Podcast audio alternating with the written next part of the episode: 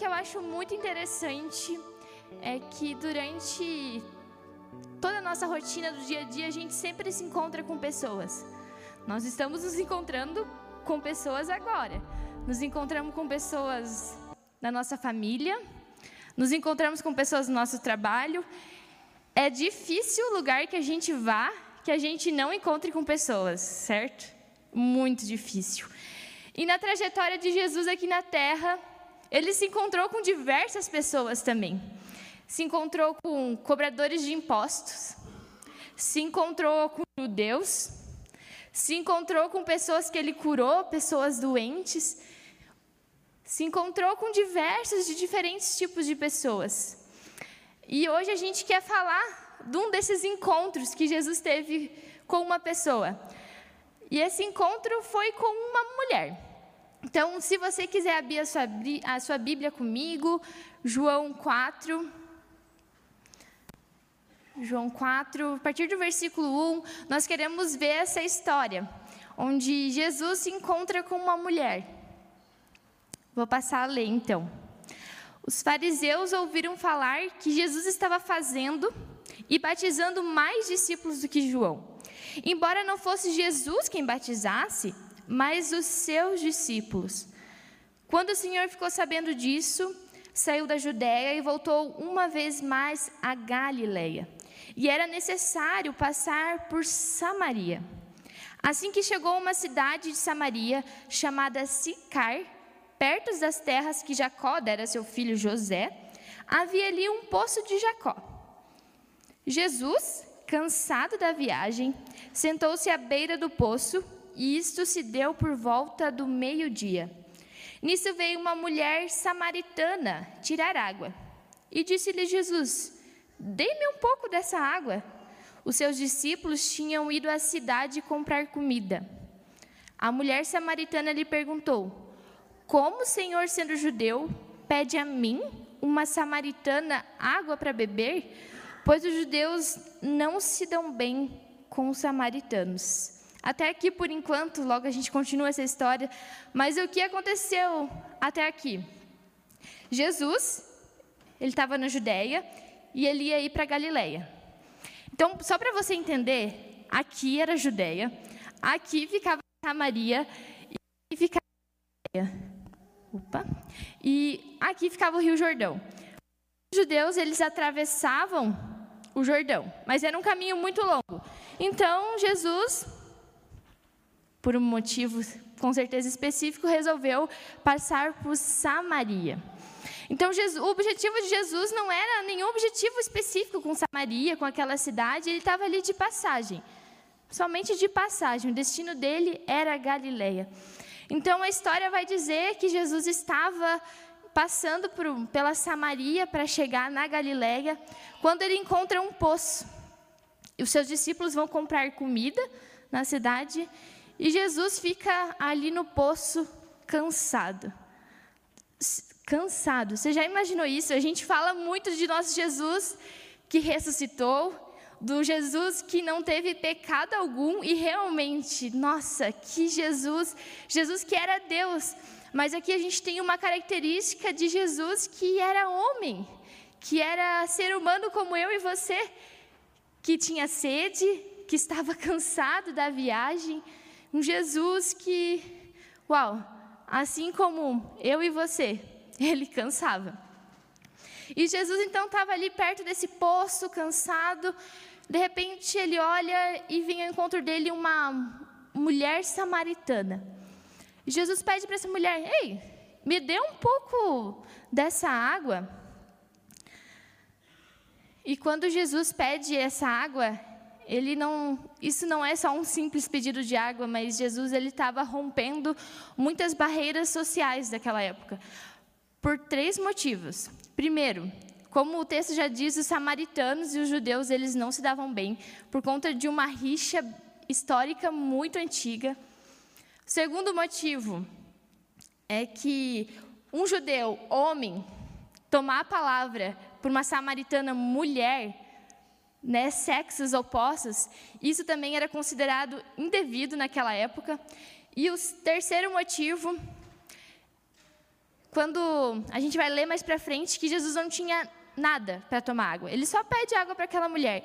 E quando um judeu, ele tomava de vasilha, de copo de um samaritano, ele era considerado impuro. Então, quando Jesus pede água, ele está quebrando todas as barreiras sociais existentes naquela época. E o texto ele continua, a partir do versículo 10. Jesus lhe respondeu: Se você conhecesse o dom de Deus, a quem lhe está pedindo água, você lhe teria pedido e ele teria dado água viva, disse a mulher. O Senhor não tem com que tirar água, e o poço é muito fundo. Onde pode conseguir essa água viva? Acaso o Senhor é maior que o nosso pai Jacó, que nos deu o poço, do qual ele mesmo bebeu, bem como seus filhos e seu gado? E Jesus respondeu: Quem beber desta água terá sede outra vez, mas quem beber da água que eu lhe der nunca mais terá sede. Pelo contrário, a água que eu lhe der se tornará nele uma fonte de água a jorrar para a vida eterna. A mulher lhe disse: Senhor, dê-me dessa água, para que eu não tenha mais sede, nem que eu precise voltar aqui para tirar mais água. Ele lhe disse: Vá, chame seu marido e volte. Não tenho marido, respondeu ela. Disse-lhe Jesus: Você falou corretamente dizendo que não tem marido. O fato é que você já teve cinco, e o homem com quem você vive agora não é seu marido. O que você acabou de dizer é verdade. E disse a mulher: Senhor, vejo que és profeta. Então, logo após essa mulher ela ficar um pouco assustada de um homem judeu tendo pedido água para ela, Jesus ele é bem direto e diz: ah, mulher, se você conhecesse o dom de Deus, a NVT substitui esse dom por presente. Então, se você conhecesse o presente de Deus, aquilo que Ele tem para você, você não teria pedido água, mas sim a água viva para mim. E a água viva aqui, ela não é, é, é uma referência do, aqui na Bíblia como uma corrente, uma água pura, uma água limpa, água que vem das nascentes. Mas é claro que aqui Jesus não estava falando dessa água, mas ele estava falando da água espiritual. Porque é só o Senhor que pode fornecer água para saciar a sede ardente daqueles cuja vida está ressequida. Primeiramente, então, a mulher ela não compreende esse sentido água viva, porque ela não está pensando do lado espiritual, mas ela está pensando do lado material, né? Água, água normal. Que tipo de água viva é essa? Porque a água que eu e você bebemos, água, água normal, essa água nós temos sede outra vez. Nós bebemos e daqui a um tempo, meu, a gente vai ter sede outra vez de novo, eu te garanto. E Jesus diz: a água que eu lhe der para você, ah, essa você não vai ter mais sede. Então a mulher diz assim: ah, então me dê dessa água, né? Porque se eu tomar dessa água não tiver mais sede, então eu posso vir aqui, não preciso mais vir todo dia aqui buscar água. E de novo a mulher não compreende que Jesus não estava oferecendo essa água. E você já parou para pensar por que que Jesus ele oferece água viva. A gente vai ver várias vezes na Bíblia que ele vai dizer que ele é o pão da vida. Você já parou para pensar nisso, o porquê disso? Eu arrisco a dizer que tanto o pão quanto a água são coisas essenciais na nossa vida. Eu não sei se você já passou tempo sem tomar água e sem comer. Provavelmente não muito tempo, por isso que você está aqui. Porque nós, seres humanos, quando a gente passa muito tempo sem comer e sem beber, provavelmente nós vamos morrer. E Jesus diz para ela: Não, mas eu tenho uma água que vai saciar a tua sede. E Jesus não oferece qualquer água, ele não está oferecendo essa água normal, essa água que nós tomamos, mas água viva, essa água que é abundante ao ponto de jorrar para a vida eterna. Era essa água que Jesus está oferecendo para essa mulher e é a água que está disponível para a gente hoje. Mas nós, Jesus, então, essa mulher ainda não, não, não entendendo o que estava acontecendo, Jesus então fala que, ah, então vai lá, chame teu marido e volte.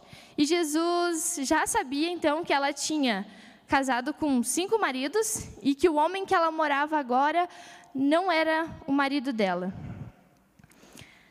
Você já parou para pensar? Era o primeiro encontro, era o primeiro encontro dos dois e Jesus sabia de toda a realidade da vida dela sem antes talvez ter conversado com ela. Jesus ele queria mostrar que conhecia o lado íntimo da vida daquela mulher. E também Jesus quis mostrar para ela que ela, Jesus não veio somente para o nosso lado religioso, o nosso lado aqui, quando estamos somente aqui na igreja, ou somente nesse lado espiritual. Mas Jesus quis mostrar que ele veio para a realidade miserável da minha e da tua vida. Porque nós não sabemos o que aconteceu com essa mulher por ela ter passado por cinco casamentos, por ela não estar morando agora com um marido, por ela estar morando com outro homem, mas Jesus ele mostra que conhece essa realidade, que conhece todas as coisas da vida dela e que mesmo nessa situação miserável, ele ainda assim estava oferecendo água viva. E logo após isso, o texto ainda continua. Versículo 20. Os nossos antepassados adoraram neste monte. Mas vocês, judeus, dizem que Jerusalém é o lugar onde se deve adorar. E Jesus declarou: Creia em mim, mulher. Está próxima a hora em que vocês não adorarão o Pai neste monte e nem em Jerusalém. Vocês, samaritanos, adoraram o que não conhece. Nós adoramos o que conhecemos pois a salvação vem dos judeus. No entanto, está chegando a hora, e de fato já chegou, em que os verdadeiros adoradores adorarão o Pai em espírito e em verdade. São estes os adoradores que o Pai procura. Deus é espírito, e é necessário que os seus adoradores o adorem em espírito e em verdade. Disse a mulher: Eu sei que o Messias, chamado Cristo, está por vir. E quando ele vier, ele vai explicar tudo para nós. Então Jesus declarou: Eu sou o Messias, eu que estou falando com vocês. Logo após Jesus revelar a sua autoridade, o seu conhecimento sobre a vida daquela mulher, aquela mulher é bem direta e diz: Bem, vocês, judeus, dizem que Jerusalém é o lugar de adorar a Deus. Porque os judeus realmente diziam: Jerusalém é o lugar onde a gente deve adorar a Deus. E os samaritanos, eles tinham um monte onde eles consideravam o lugar de adorar a Deus. E aquela mulher ficou assim: tá, o que eu faço com isso? E Jesus vai dizer duas coisas. A primeira é que a salvação vem dos judeus. E com isso ele não estava querendo dizer ah, então você precisa adorar em Jerusalém. Mas ele queria dizer que através de um judeu, Jesus Cristo, essa salvação ela viria. E Deus vai, e Jesus ali vai dizer, bem, já chegou a hora que os verdadeiros adoradores adorarão o Pai em espírito e em verdade. Jesus com isso quis dizer que o local de adoração ele é irrelevante.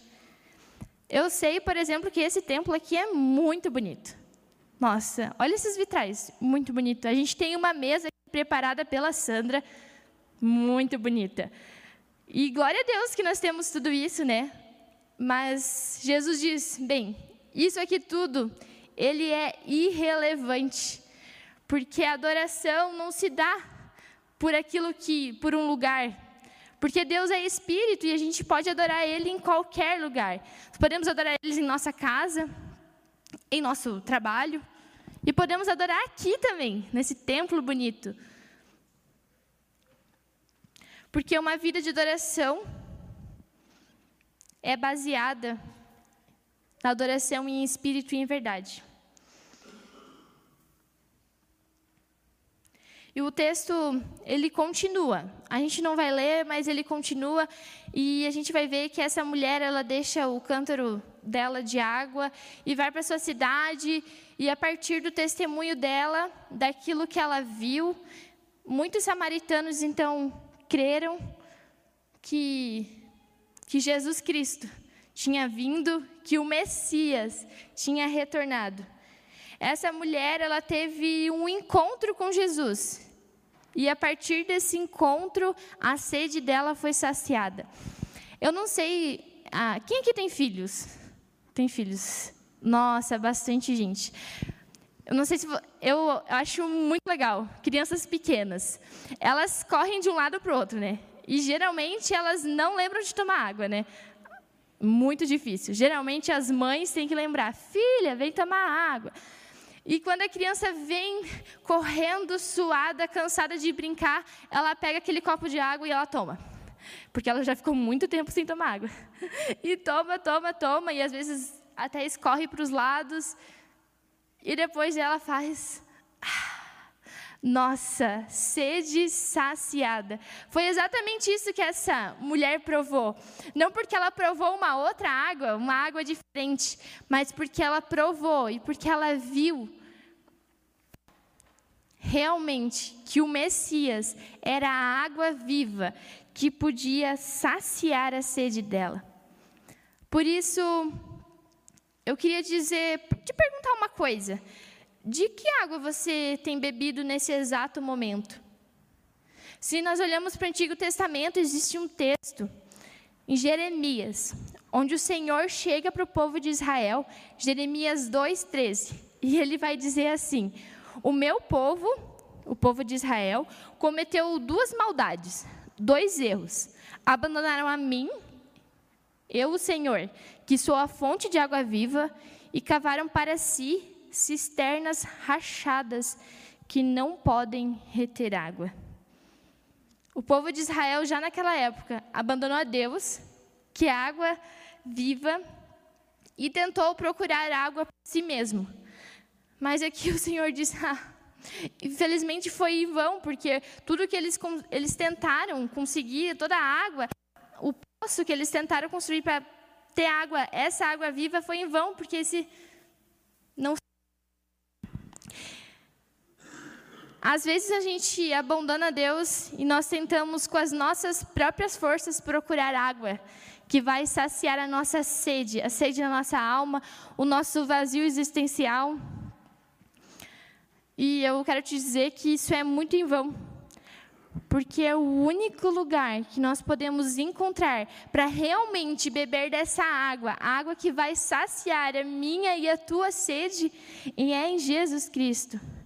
Porque quando nós bebemos, a gente bebe dessa taça, que é o Evangelho, que é Jesus Cristo, aquilo que Ele nos fez, aí sim, a nossa sede, ela é saciada. Mas para isso, a gente realmente precisa viver um relacionamento com Jesus e um encontro. Assim como a gente se encontra com outras pessoas diariamente, a gente precisa viver isso com Jesus também. E para viver, a gente não precisa. Para viver, a gente não precisa disso aqui. A gente só precisa adorá-lo em espírito e em verdade porque é através disso somente que a gente vai conseguir viver uma vida de redenção e adoração em Cristo. Por isso eu queria te dizer, beba, beba dessa água, desse relacionamento com Jesus, porque é somente Ele que pode realmente saciar toda a tua sede. E somente dessa água que você realmente vai ter vida eterna, vida em abundância. Tudo além disso não, não nos leva realmente à vida eterna. Amém?